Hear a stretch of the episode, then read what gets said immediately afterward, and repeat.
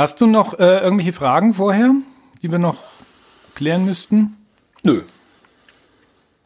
Let's kick it. Let's kick it. Okay, das klingt gut. So, herzlich willkommen zu Liedermacherinnen, dem Podcast, der sich mit äh, Liedern und deren Macher und Macherinnen beschäftigt aus Franken und gerne auch darüber hinaus.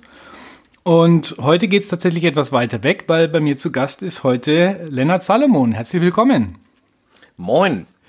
Und alleine diese Begrüßungsformel sollte euch schon auf äh, den richtigen Pfad bringen. Ich bin nicht aus Franken. Ich hatte gehofft, dass du Moin sagen wirst. Ja, was denn sonst? Das ist richtig, genau, weil Moin Moin ist ja schon Gesabbel, wie man hört. So ist es. So ist es. Also du kommst aus Hamburg oder du bist in Hamburg ich bin bei Hamburg. Ich bin inzwischen Exil-Hamburger, weil es mir wie so vielen geht, äh, wenn du Familie hast, ist Hamburg einfach nicht mehr zu bezahlen. Und deswegen bin ich jetzt 25 Kilometer von der Stadtgrenze von Hamburg entfernt. Ich bin in Schleswig-Holstein. Ah, okay. Nördlich, südlich? Nordwestlich. Nordwestlich. Okay, da ist es nicht weit zur Nordsee. Nö. Sehr cool. Anderthalb Stunden bin ich da. Sehr schön. Ähm, mein Traum wäre ich auch gern. Okay, ich habe gelesen, du bist äh, in Frankfurt geboren. Das ist richtig. Dann teilen wir uns die Geburtsstadt tatsächlich. Ach komm. Ja. Wie lange warst du denn da? Äh, zwei Wochen. Nicht schlecht. Ich war immerhin zwei Jahre. Okay. Aber auch du wirst keine Erinnerungen mehr haben, vermutlich. Nein. Gut, ähm, ich frage meine Gäste gerne am Anfang, ähm, wie sie zur Musik gekommen sind, wie alles angefangen hat, so den Werdegang. Vielleicht magst du uns ein bisschen erzählen, wie es losgegangen ist. Es klingt immer so esoterisch, wenn man sagt, ich bin nicht zur Musik gekommen, sondern die Musik zu mir. Aber es ist, äh, es ist halt tatsächlich so ein bisschen so. Aber ich glaube, der wirkliche Anfang war der, dass ich aus einem Haushalt komme, wo einfach immer viel Musik gehört wurde. Und ich habe eine drei Jahre ältere Schwester und die hat angefangen mit Klavierunterricht. Und als ich sechs war, habe ich gesagt, ich will das auch. Und deswegen war dann äh, Klavier mein erstes Instrument und ähm, es hat aber gar nicht wahnsinnig lange gedauert. Dann habe ich irgendwie auch lauter Platten gehört und es waren meistens als Kind meiner Eltern ähm, waren es Platten von den Beatles oder von den Stones und Konsorten.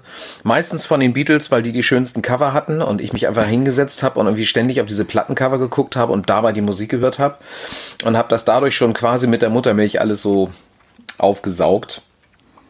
Und ähm, irgendwann habe ich mir aus meinem Mülleimer versucht, eine Bassdrum zu bauen, die so aussah wie die von den Beatles und wollte irgendwie dann doch Schlagzeug. Und ich kürze die Story ab. Mit 13 habe ich angefangen, Schlagzeug zu spielen. Mit 14 kam Geige dazu. Das habe ich nach zwei Jahren wieder gelassen. Und dann habe ich eine Gitarre in die Hand genommen und bin im Chor eingestiegen. Und dann habe ich gleichzeitig Schlagzeug gespielt und Gitarre gelernt und Gesang. So. Okay, ja, cool. Ähm, das deckt ja quasi eine ganze Band Bandbreite ab, mehr oder minder. Der Bass fehlt noch, aber das geht inzwischen auch rudimentär. Sehr gut. Wie würdest du äh, dich und deine äh, die Musikrichtungen, die du machst, wie würdest du es äh, beschreiben? Inzwischen würde ich sagen, es ist erwachsene Popmusik. Also es ist wirklich klassisches Singer-Songwriter. Ähm, und klassischer Singer-Songwriter heißt für mich, ähm, ich setze mich hin mit einer Gitarre und schreibe den Song und kann den Song performen nur von der Gitarre begleitet. Das ist mein Ziel und mein Anspruch, dass ich einen Song so mit einem Begleitinstrument äh, performen kann und dass einem dann nichts fehlt. Sonst fehlt für mich was beim Songwriting. Und wenn man das hat, dann kannst du alles damit machen. Also mhm. dann kannst du daraus irgendwie eine, eine RB-Nummer machen, dann kannst du daraus eine Elektropop-Nummer machen, was ich ja auch seit über 20 Jahren mit meiner Band Sono mache. Oder eben meinen eigenen Singer-Songwriter-Kram, den ich dann manchmal mit Band einfach größer mache. Mich aber eben auch wieder alleine mit der Akustikgitarre hinstellen kann und die Songs so roh und nackt performen kann. Also die Songs, nicht ich. Das ist eine Herangehensweise, auf die du Wert legst, nehme ich an, weil also deine, die Alben, die ich kenne, die sind natürlich auch durcharrangiert und poppig. Ich kenne dich auch als Solokünstler auf der Bühne und tatsächlich, du spielst dieselben Songs. Und also es ist spannend, da auch die Unterschiede ein bisschen ähm, zu hören. Das glaube ich. Aber ja, da lege ich Wert drauf, weil ähm, also es ist, ich stehe einfach auf gutes Songwriting und irgendwie die die Leute, die mich dazu inspiriert haben und es immer noch tun und das auch jeden Tag tun, ähm, da weißt du, dass es, es reicht ein Klavier oder es reicht eine Gitarre plus die Stimme und es ist alles da. Also wenn man es halt richtig macht, dann hört man auch alles.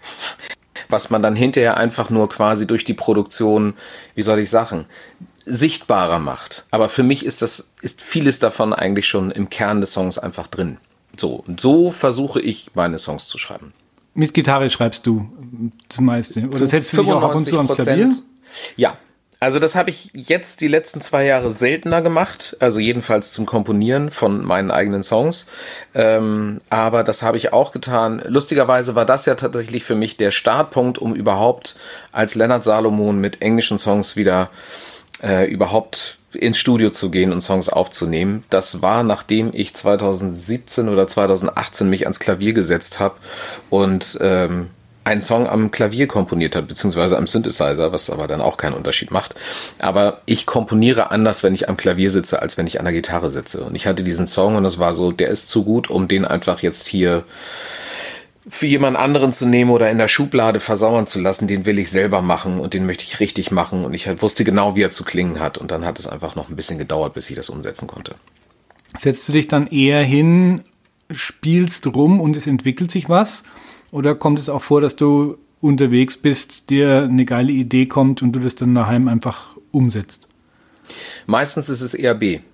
Mhm. Es ist so, ähm, also ich habe es gestern nach langer Zeit mal wieder gehabt, dass ich irgendwie einfach so am Rumdaddeln war an der Gitarre und ähm, ich guckte mir auf YouTube tatsächlich wieder irgendein Nerd-Video an von anderen Musikern und wie sie ihren Gitarrensound hinkriegen und wie sie bestimmte Voicings auf der Gitarre spielen und habe parallel meine Gitarre in die Hand genommen und auf einmal musste ich dann leider bei YouTube auf Pause drücken, weil ich irgendwie was hatte, was, ich, was mich selber irgendwie getriggert hat.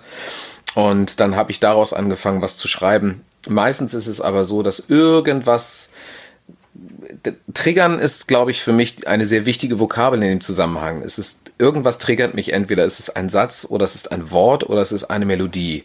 Und die löst einfach, das ist wie ein Funken, die löst was aus und dann lässt man das halt köcheln und brodeln und entflammt das Feuer im besten Falle und schreibt einen Song. Also es ist so, dass ich auch inzwischen, ich habe, ich zitiere das immer wieder gerne, weil ich das vor vielen Jahren von einer Kollegin mal äh, gelesen habe in einem Interview, die sagte, ein neuer Song kündigt sich an wie eine Erkältung. Ich fand den Satz großartig, weil ich genau wusste, was sie meint. Ich kriege inzwischen eine innere Unruhe so, ich weiß, irgendwas brodelt in mir und irgendwas muss raus. Und dann habe ich es häufig, dass ich dann irgendwie äh, zu meiner Frau sage, so, ey, heute Abend, sorry, ich muss mich rausziehen. Ich muss bei mir Zimmertür zu und irgendwas muss, ich glaube, ich muss einen Song schreiben. So. Mhm. Und dann dauert das auch nicht lange und dann ist der Song auch da. Fällt dir Songwriting schwer? Mhm. Nein, tut es nicht.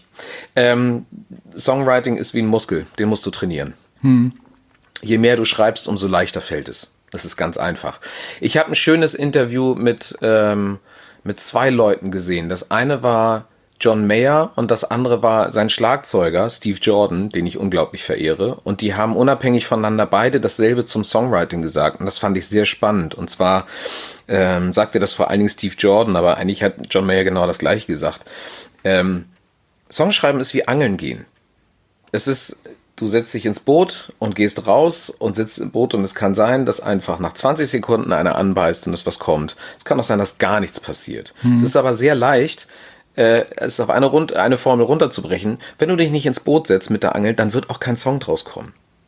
Also du musst was tun. Ja, das ist ein schönes Bild. So. Ja. Finde ich auch. Vor allen Dingen, weil dann das so ein bisschen aus diesem, ähm, diesem Künstlergedanken rausnimmt, wo, wo sich Künstler so gerne drauf irgendwie ausruhen, so, ja, ich bin nicht inspiriert. So, ja, Alter, dann such dir Inspiration. Mach halt. Ich bin halt eher proaktiv, als dass ich darauf warte, dass was passiert. Okay. Was ist zuerst da, die Musik oder der Text? Darauf gibt es keine Antwort. Mal so, mal so.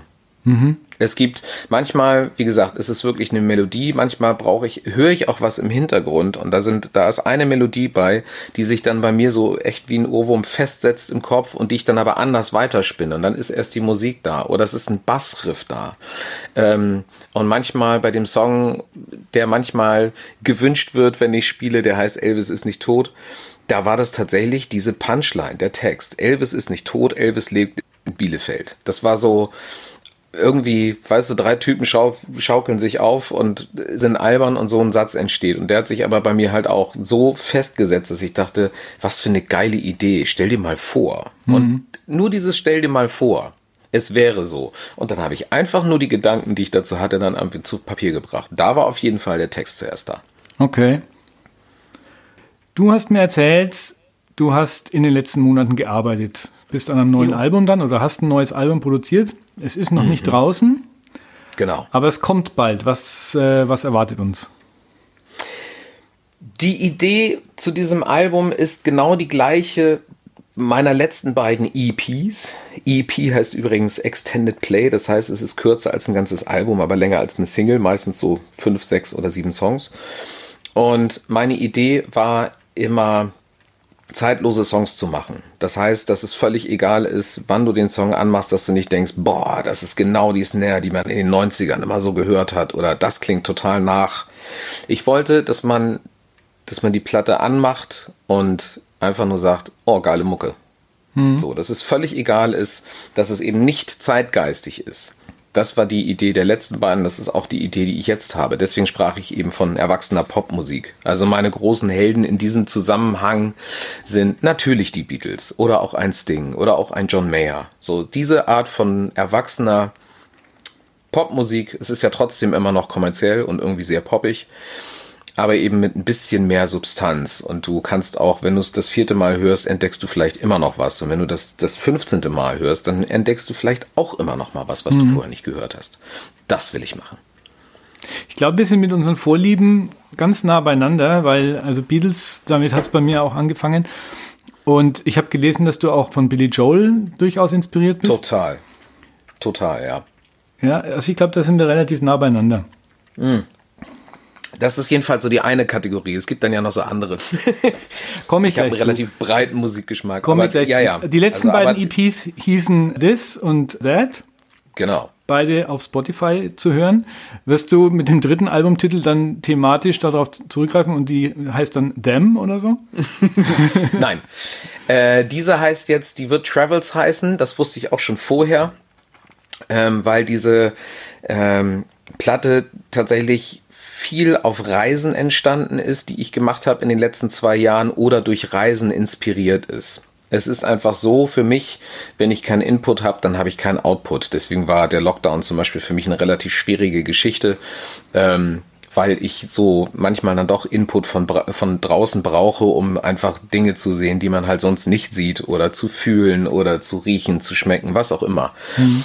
Ähm, Genau, sobald das wieder ging, habe ich mich wieder auf den Weg gemacht und Teil des Berufs, wenn man Musiker ist, ist einfach, dass man sehr viel unterwegs ist und unterschiedliche Orte und Menschen kennenlernt. Und das ist ein Teil, den ich daran sehr schätze, weil ich glaube, dass ich erstens dieses Land und auch ein paar andere Länder häufiger bereist habe als andere und man findet überall wieder schöne Plätze und Orte und Menschen und das macht es, äh, macht es sehr lebens- und liebenswert. Hm. Genau. Und deswegen heißt das Album Travels. Damit beantworte ich dann jetzt auch endlich die Frage, ähm, weil ich eben genau den Titel, dem das geben wollte, warum auch die Songs eine gewisse Bandbreite haben stilistisch und ein gewisses Spektrum. Ich bin gespannt freue mich schon. Ja, ich auch. Ich weiß auch noch nicht, wann sie rauskommt, weil es hat sich gerade wieder alles geändert. Ähm, ich dachte, ich hätte einen Bandübernahmevertrag, den habe ich jetzt nicht mehr. Und ähm, weil das Label, das das machen wollte, sagt, sie kriegen das nicht hin, sie kriegen das auch finanziell nicht hin. Und das heißt, ich werde es wahrscheinlich auch wieder self. Ach, wie sagt man das? Also ich werde es selbst veröffentlichen und ähm, Stand jetzt. Ich weiß es nicht. Mein Plan ist, das im Frühjahr das rauszubringen und ähm, dann eben auch mit vielen Konzerten zu begleiten. Aber mal schauen. okay, wirst du äh, oder wäre das eine Option für dich, äh, tatsächlich mit Band unterwegs zu sein oder würdest du die total. Sachen total? Total, das ist mein Ziel. Also eigentlich ist diese, diese Geschichte nur mit Gitarre und alleine unterwegs zu sein, ist halt eine, ist eine Option, aber es ist eigentlich für mich ein Zwischenschritt ähm, zum Ding, das Ganze mit Band zu machen. Ähm, der Punkt ist der, ich habe keine feste Band. Das heißt, ich bin der Künstler, es steht mein Name auf dem Poster oder der Platte oder was auch immer und ich muss dann meine Musiker bezahlen. Mhm. So, ich kann von keinem erwarten, in, in mich und in mein Produkt zu investieren. Das heißt, ich muss jeden Musiker regulär einfach bezahlen. Und da ich einen gewissen Anspruch habe und es nicht nur um diese zwei Stunden auf der Bühne geht, sondern eigentlich eher um die 22 Stunden da drum, kurze Klammer auf, hast du Bock mit jemandem 18 Stunden irgendwie am Tag zu verbringen, den du nicht magst? Es so, muss passen. Ich nicht. Ja. Genau. Und dann muss es eben auch noch finanzierbar sein. Und meistens am Ende scheitert es an der Kohle. Also ich kann mir einfach keine fünfköpfige Band momentan leisten. Hm. Punkt. Okay. Naja, aber ich wünsche ja auf jeden Fall, ähm, dass das klappt, weil ähm, das, ja, wäre mal was, was ich bisher zumindest von dir noch nicht gesehen habe, dich mit, dich mit Band. Ja, das stimmt. Genau. Band bringt mich auf ein Thema, das ich auch auf jeden Fall ansprechen wollte, Sono. Mhm. Das ist ja wie kann man das äh, einordnen? Elektropop, würde ich sagen. Genau. also Sono ist meine Band seit 2000. Das heißt jetzt seit 23, fast 24 Jahren. Und ähm, inzwischen, also es hat tatsächlich so ein, zwei Jahre gedauert, bis wir uns selber auch als Band verstanden haben. Wir sind eine Band und ähm, aber eben nicht eine klassische mit Schlagzeug, Bass, Gitarre, sondern meine beiden Kollegen Martin und Florian stehen hinter mir ähm, eher an Synthesizer und am Laptop, weil der eine kommt aus dem DJ-Bereich und der andere kommt aus dem tatsächlich Toningenieur-Bereich. Und ähm, ich mache vorne den Frontmann und mache hauptsächlich Gesang und auch eben Gitarre. Genau, und das ist Elektro.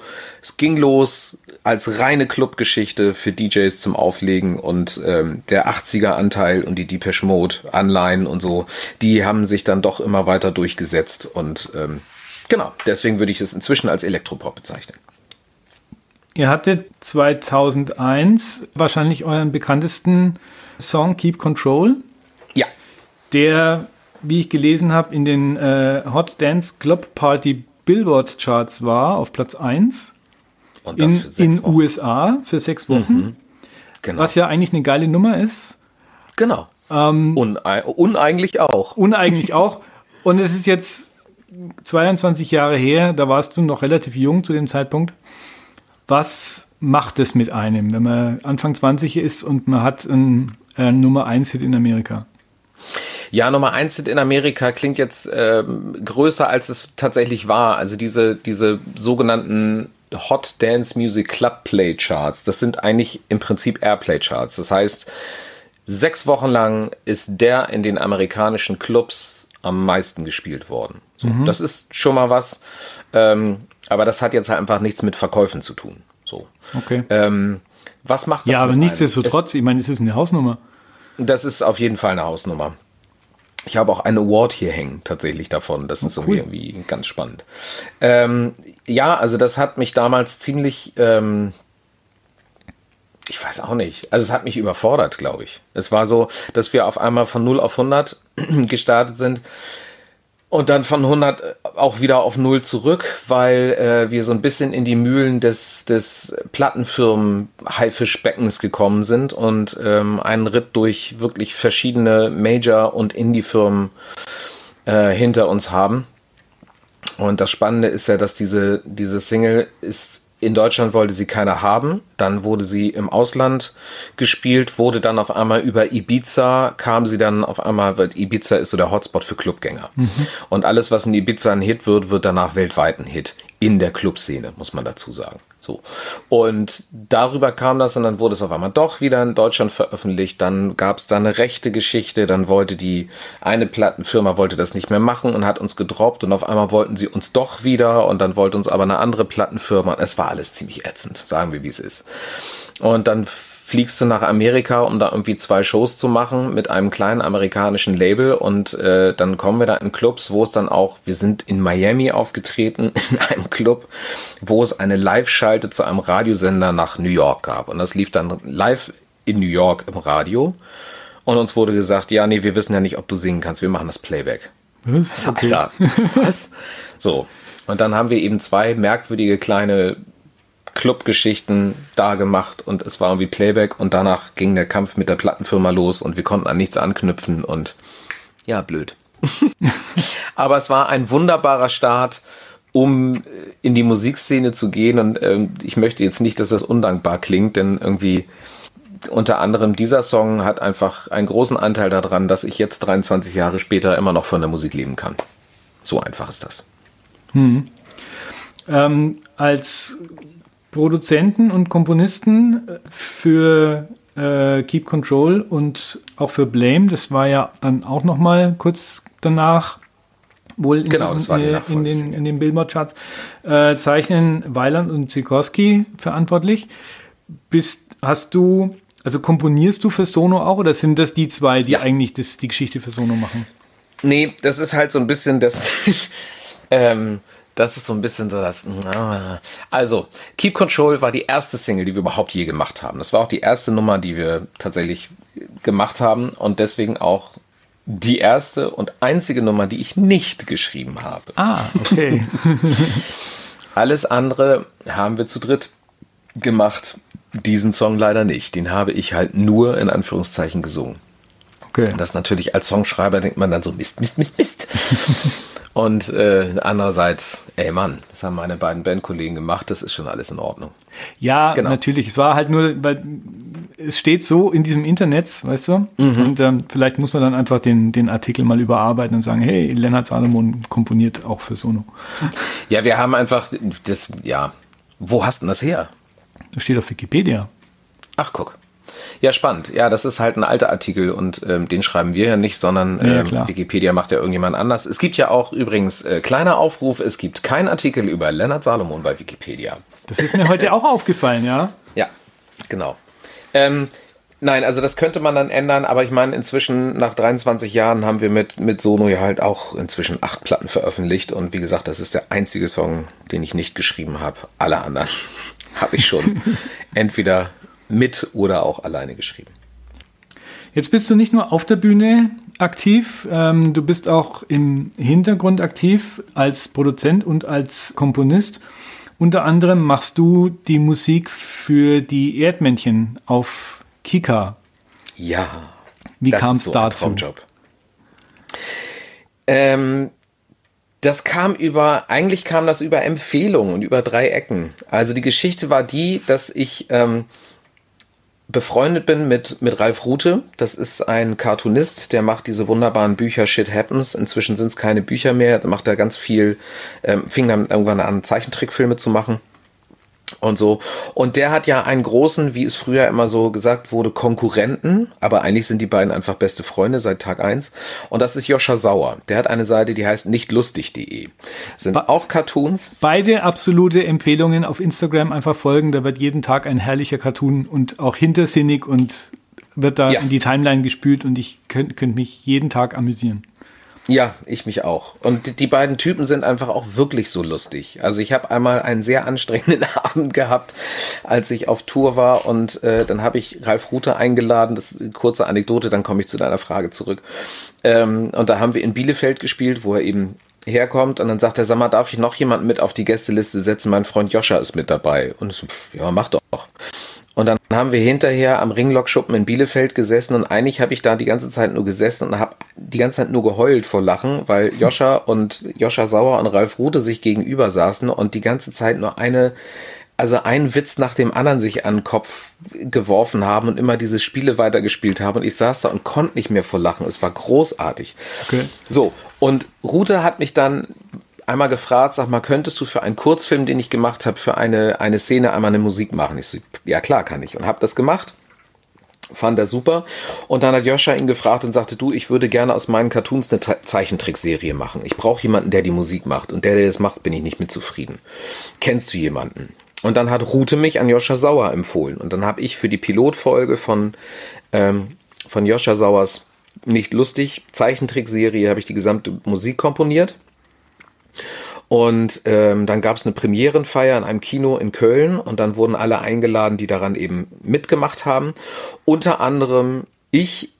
Ich sollte dann auch oder habe dann noch zwei Nummern live gespielt und dann hat Martin Reinl eine Stand-up-Nummer gemacht und Martin Reinl hat nämlich eine Rolle gesprochen bei Joscha Sauer bei dieser Geschichte. Und Martin Reinl ist ähm, eben Puppenspieler. Den kennt man, wenn man noch zimmerfrei geschaut hat. Da gab es immer die das verrückte Zirkuspferd. Freunde und das verrückte Zirkuspferd, genau, und, und Vivaldi und, und so weiter und so fort. Diese ganzen Puppen, das ist alles Martin Reinl. Und bei dieser Premierenfeier sprach er mich an und sagte, sag mal, könntest du dir auch vorstellen, Musik für eine Kinderfernsehserie zu machen? Ich bin da gerade dabei, was zu entwickeln. Denn er ist nicht nur Puppenspieler, sondern er hat eine eigene Produktionsfirma und schreibt das alles. Das heißt, er schreibt die Drehbücher, er baut die Puppen, er führt Regie und er spielt die Puppen. Ähm, und da war das noch die ganz kleine Geschichte. Da war das für Sandmännchen. Das sind immer diese dreieinhalb Minuten. Mhm. Ähm, und hat mir erste Scribbles geschickt und wie das sein soll und haben wir das zusammen entwickelt und seitdem mache ich und wir feiern dieses Jahr gerade zehnjähriges Jubiläum. Seit zehn Jahren komponiere ich die komplette Musik für die Erdmännchen, was für mich als Muppets und Jim Henson Fan einfach äh, ein absoluter Traumjob ist. Wie läuft es ab? Du kriegst das Filmmaterial vermutlich oder genau. läuft es parallel? Nee. Das läuft so, die drehen die Folgen. Also ich erzähle jetzt von den, von den, es gibt ja zwei Formate. Das eine ist halt eben Jan und Henry, das bei, läuft bei, beim Kika, beim Sandmännchen. Und dann haben sie ja nach drei Jahren noch eine weitere Geschichte entwickelt. Das ist für etwas ältere Kinder, eher so im Grundschulalter. Und das heißt ein Fall für die Erdmännchen. Mhm. Das sind immer diese kleinen zwölfminütigen Krimis, wo Jan und Henry irgendeinen Fall oder lösen müssen. Und sind die Erdmännchen-Detektive. Und das läuft so, dass ich äh, die Filme kriege mit Timecode, wenn sie im Rohschnitt sind. Das heißt, es ist alles abgedreht. Der Schnitt steht auch eigentlich schon zu 95 Prozent. Und ähm, dann ist eben Timecode runter und dann kriege ich ein bisschen Regieanweisung. Hier brauche ich das, hier hätte ich gerne das, hier den Stimmungsaufbau da und dahin. Und jetzt so seit drei Jahren ist das, glaube ich, das ist immer schön, wenn ich das die ersten beiden Male kriege, dann lese ich mir das durch und dann fange ich an und mache einfach. Und ich habe ähm, eigentlich eine komplette carte blanche. Das heißt, ich kann machen, was ich will, mhm. weil wir uns inzwischen so aufeinander eingespielt haben, dass wir einander blind vertrauen. Deswegen macht das auch so einen wahnsinnigen Spaß. Ich bin wirklich Fan von dieser Serie. Es macht auch als Erwachsener großen Spaß, das zu gucken. Absolut, absolut. Und es ähm, macht auch totalen Spaß, halt dafür was zu komponieren und da eine Stimmung zu unterschätzen, äh, zu unterschätzen, zu unterstützen. Und man arbeitet da völlig anders als beim Songwriting, weil du eben nicht auf Reime festgelegt bist und nicht auf dreieinhalb Minuten und so, sondern du komponierst da komplett anders und ich mache da Tonartwechsel drin und so und die du beim normalen Songwriting nie machen würdest. Und es macht großen Spaß. Wir haben jetzt viel über, über ganz viele verschiedene Sachen gesprochen. Also Singer-Songwriting, mhm. Solo auf der Bühne, mit Band auf der Bühne, die ähm, Geschichte mit Sono, dass du Filmmusik machst, etc. Die Karin hat es in meinem letzten Podcast so schön formuliert, man braucht irgendwas, um den, das Grundeinkommen zu sichern. Womit, mhm. äh, also wo ist da dein, dein Hauptstandbein? Kann man das Jan und Henry. sagen? Jan und Henry. Ja das deckt tatsächlich so die Fixkosten und ähm, das, also es, das reicht nicht, aber das ist tatsächlich jetzt seit zehn Jahren ein ziemliches Steady Income. Mhm. Ich habe auch zwischendurch noch ein paar Jahre unterrichtet ähm, und habe das pünktlich zu Beginn von, Beginn von Corona äh, habe ich meine Stellen gekündigt und dachte so, ja, mega Lennart, super Timing. Ähm, ja, und jetzt haben wir 2023 und das Unterrichten ist so weit weg, weil ich immer auch das Gefühl hatte, also so gern ich es gemacht habe, ähm, weil ich beim Unterrichten auch wahnsinnig viel gelernt habe, aber ich hatte immer das Gefühl, dass es mich von, ähm, von meinem eigentlichen Beruf des Songwritings und des Künstlers ähm, abgehalten hat. Und deswegen bin ich froh, dass ich es nicht mehr machen muss und mhm. ich verdiene mein Geld nur durch kreative Leistung und auch durch Studiojobs. Das ist äh, durchaus beneidenswert, finde ich. Ja, es ist aber auch harte Arbeit. Also das, das, das bezweifle ich nicht, nicht, aber kommt auch nicht so. Aber ja, es ist ein toller Job. Definitiv. Ich habe äh, einen Artikel gefunden über dich, eventuell, ich weiß nicht, ob er von dir ist, auf äh, Hypertension. Mhm. Und da stehen interessante Sachen drin, ähm, Musiker, mit denen du bereits zusammengearbeitet hast. Ja. Ähm, um nur einige zu nennen, ich habe hier äh, Thomas D., Matt äh, Max Mutzke, Heinz-Rudolf Kunze, James Blunt und so. Das mhm. ist ja eine ganz schöne Bandbreite, muss ich sagen. Ja, das stimmt. Ähm, das ist eben das Schöne am Musikmachen. Es gibt wahnsinnig viele Möglichkeiten, um mit Musik Geld zu verdienen. Und solange es für mich eben auch als Künstler nicht funktioniert oder nicht gereicht hat, habe ich eben auch gerne ähm, für und mit anderen Leuten gearbeitet. Und mhm. ich habe zum Beispiel mit Max Mutzke habe ich ähm, Songs geschrieben. Ähm, einer ist auf einem seiner Alben gelandet und dann war ich aber tatsächlich auch dreieinhalb, ich glaube drei, drei, dreieinhalb Jahre als, als Gitarrist von, von Max Mutzke mit unterwegs auf Tour. Hab da eine tolle Zeit gehabt. Ähm, Genau, für Heinz-Rudolf Kunze habe ich ähm, drei, vier Mal gespielt, wenn der Lesungen macht. Das ist nämlich, ähm, er schreibt auch, es ist ja auch ein Lyriker, der mhm. schreibt Gedichte und Kurzgeschichten und das ist übrigens ganz toll und macht dann, jetzt ist er wahnsinnig viel wieder mit seiner Musik auf Tour. Eine Zeit lang hat er ganz viele Lesungen gemacht und macht das dann immer so, dass er drei bis vier Texte liest und dann hat er halt einen Musiker da sitzen und das war ein paar Mal war es eben ich. Und dann konnte ich eine Minute lang auch ähm, quasi irgendwas machen. Es war mir auch völlig freigestellt, was ich da mache. Damit die Leute einmal wieder sich entspannen können, auf Null kommen und dass man denen dann wieder mit anderen Texten äh, das Hirn verklebt. Mhm. Zu Markus Mutzke muss ich kurz eine Anekdote erzählen. Ähm, bei uns in Nürnberg gibt es alle zwei Jahre ein äh, Jazz Open Air. Mhm. Das ist äh, organisiert von Wolfgang Hafner, Jazz-Schlagzeuger hier ja. aus, aus Altdorf um die Ecke und der organisiert alle zwei Jahre ein Jazzfestival, wo ungefähr zwischen 40 und 45.000 Leute kommen, umsonst und draußen. Ziemlich geil. Mhm. Und da war vor einigen Jahren äh, zu Gast Roger Cicero, den ich äh, mhm. sehr verehre und der leider viel zu früh von uns gegangen ist, und mhm. Max Mutzke. Mhm. Und die standen gemeinsam auf der Bühne und ich halte ja wirklich viel von Roger Cicero, weil es einfach ein genialer Künstler war und ein toller Sänger. Aber Max Mutzke hat den einfach total an die Wand gesungen. Das war unglaublich. Das war wirklich unglaublich. Und das fand Roger wahrscheinlich nicht witzig, oder? Ja, ich war zu weit weg, um das zu beobachten. Lustigerweise gibt es die Anekdote auch in andersrum. Da hatte ähm, da hatte Max Mutzke, über den ich mich einmal unfassbar totgelacht habe, weil der in der zweiten oder in der dritten Staffel von äh, Last One Laughing hat er ja auch einen Gastauftritt. Ja. Und war wirklich unglaublich komisch. Und dann hatte er danach irgendwie ein Konzert wohl mit Teddy. Dieser ähm, Comedian, der eben bei Last One Laughing eben auch war. Ja. Und Teddy kann auch richtig gut singen. Okay. Und der hat Max Mutzke bei einer Max Mutzke Show an die Wand gesungen. Das fand Max auch nicht so lustig. Sehr cool. Ein Grund, warum ich dich eingeladen habe äh, zu mir in den Podcast, ist, dass du demnächst hier bei uns in Zürndorf performst. Ja. Song Ping Pong heißt die genau. Veranstaltung und ist am, verdammt, 10. November. Am 10. November. Vielen Dank, dass du mich draufbringst. Ähm, bei Erlebe Wiegner in genau. Zirndorf. Song Ping Pong ist ein Konzept. Willst du das kurz äh, vorstellen? Gerne. Ähm, Song Ping Pong habe ich vor ein paar Jahren zusammen mit einem Hamburger Musikerkollegen namens Neil Hicketier ins Leben gerufen. Und zwar ist die ähm, Geschichte eigentlich nur die, dass wir beide einen Auftritt hatten und es war so, dass wir keinen Bock hatten zu auszuknobeln, wer spielt als erstes und wer als zweites. Und dann sagt er, lass uns doch einfach zusammen auf die Bühne sitzen, wir spielen einfach mal abwechselnd. Und daraus ist dann halt ähm, diese Idee entstanden, komm, diese Idee können wir doch eigentlich weiterführen, dass sich mindestens zwei Singer-Songwriter zusammen auf die Bühne setzt und es wird nur ausgemacht, wer den ersten Song macht. Und wenn du den Song meinst, begreif, begriffen zu haben, den der andere spielt, dann fängst du halt an mit zu begleiten und dann spielst du danach halt ähm, spielst du danach ein. So. Und wenn man zu zweit auf der Bühne ist, dann ist das relativ simpel. Es ist immer A, B, A, B, A, B.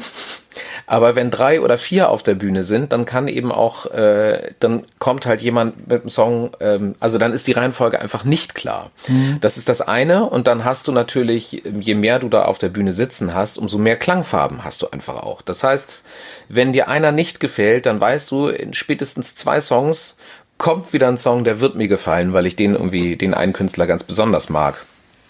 Ähm, und da passieren einfach großartige Momente, ähm, wenn da einfach lauter Frontmänner und Frauen zusammen auf der Bühne sitzen. Ähm, weil jeder halt weiß, wie es ist, wenn man auch alleine eine Show stemmen muss. Aber wenn da auf einmal vier davon auf der Bühne sind, dann ist es einfach sehr unterhaltsam. Und es ist sowohl fürs Publikum als auch für die Akteure auf der Bühne ähm, die ganze Zeit was Neues und man weiß nicht, was passiert. Also man geht auf die Bühne und äh, hat so einen groben Plan, was man spielen will. Ich habe wir machen das ja nicht zum ersten Mal. Wir machen das auch nicht zum ersten Mal bei Erlebende Wie bei Erlebe Wiegner. Ich glaube, es ist das dritte oder vierte Mal. Mhm. Und wir haben das häufig gehabt, dass man dann Soundcheck hat und dann spielt man einen Song an, hey, das könnten wir heute Abend machen. Pass auf, mach du mal da das, mach mal das, das wäre toll. Dann haben wir so ein Grundgerüst und dass man so zwei, drei Songs probt und keiner davon wird dann abends gespielt. weil sich halt der Abend sich komplett anders entwickelt und das ist total lustig. Okay. Das macht großen Spaß, deswegen kann ich das äh, allen sehr ans Herz legen, weil die Kollegen, mit denen ich da auf der Bühne sitze, sind großartig. Das ist ja Karin Rapansel, die war auch schon bei dir. Richtig. Äh, Dirk Hess, der war auch schon bei der dir. auch schon bei mir. War Julia Fischer auch schon bei dir? Leider nein, wir haben keine Zeit. Ja, ich habe sie angeschrieben und ich hoffe, sie kommt, aber wir hatten jetzt äh, in der Kürze der Zeit äh, keinen Termin finden können. Leider. Sie ist ja auch jetzt gerade mit Karin Rapansel auf Tour.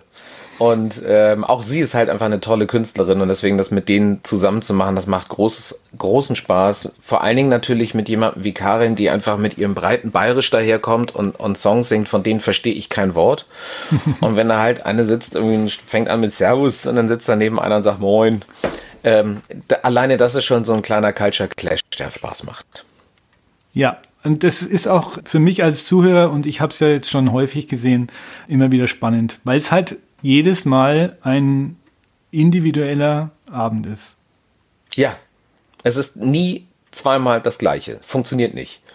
Wir haben damit auch schon mal so eine kleine Tour gemacht, in Anführungszeichen, wo wir drei Abende hintereinander gespielt haben. Das waren immer die drei selben Leute auf der Bühne und es war jeden Abend ein komplett anderes Konzert. Das mach, mag ich daran sehr, sehr gern. Mhm. Also, wie gesagt, den Kalender zücken und den 10. November ich hoffe, ich habe es richtig gesagt. Den 10. November notieren, Zirndorf, Elebe Wiegner.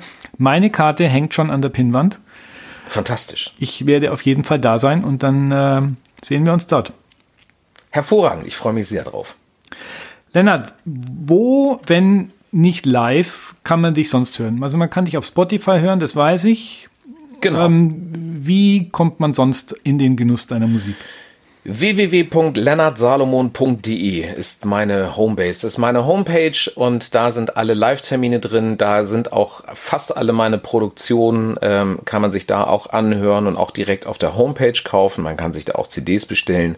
Ähm, ich habe da auch, glaube ich, alle meine Videos ähm, auch auf der Seite.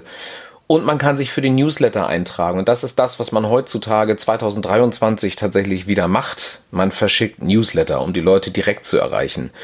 Ähm, die große Diskussion, die wir nämlich äh, unter Kollegen momentan immer führen, ist, ich bin ja nur auch keine 20 mehr, wie erreicht man Menschen über 40? Wenn ich jetzt eine Platte rausbringe, wie erreiche ich die? Weil wetten, das gibt's nicht mehr. Äh, die Radiosender, die neue Musik vorspielen, die gibt es auch nicht mehr. Es macht halt keiner. Die spielen immer nur was, wenn es schon ein Hit ist.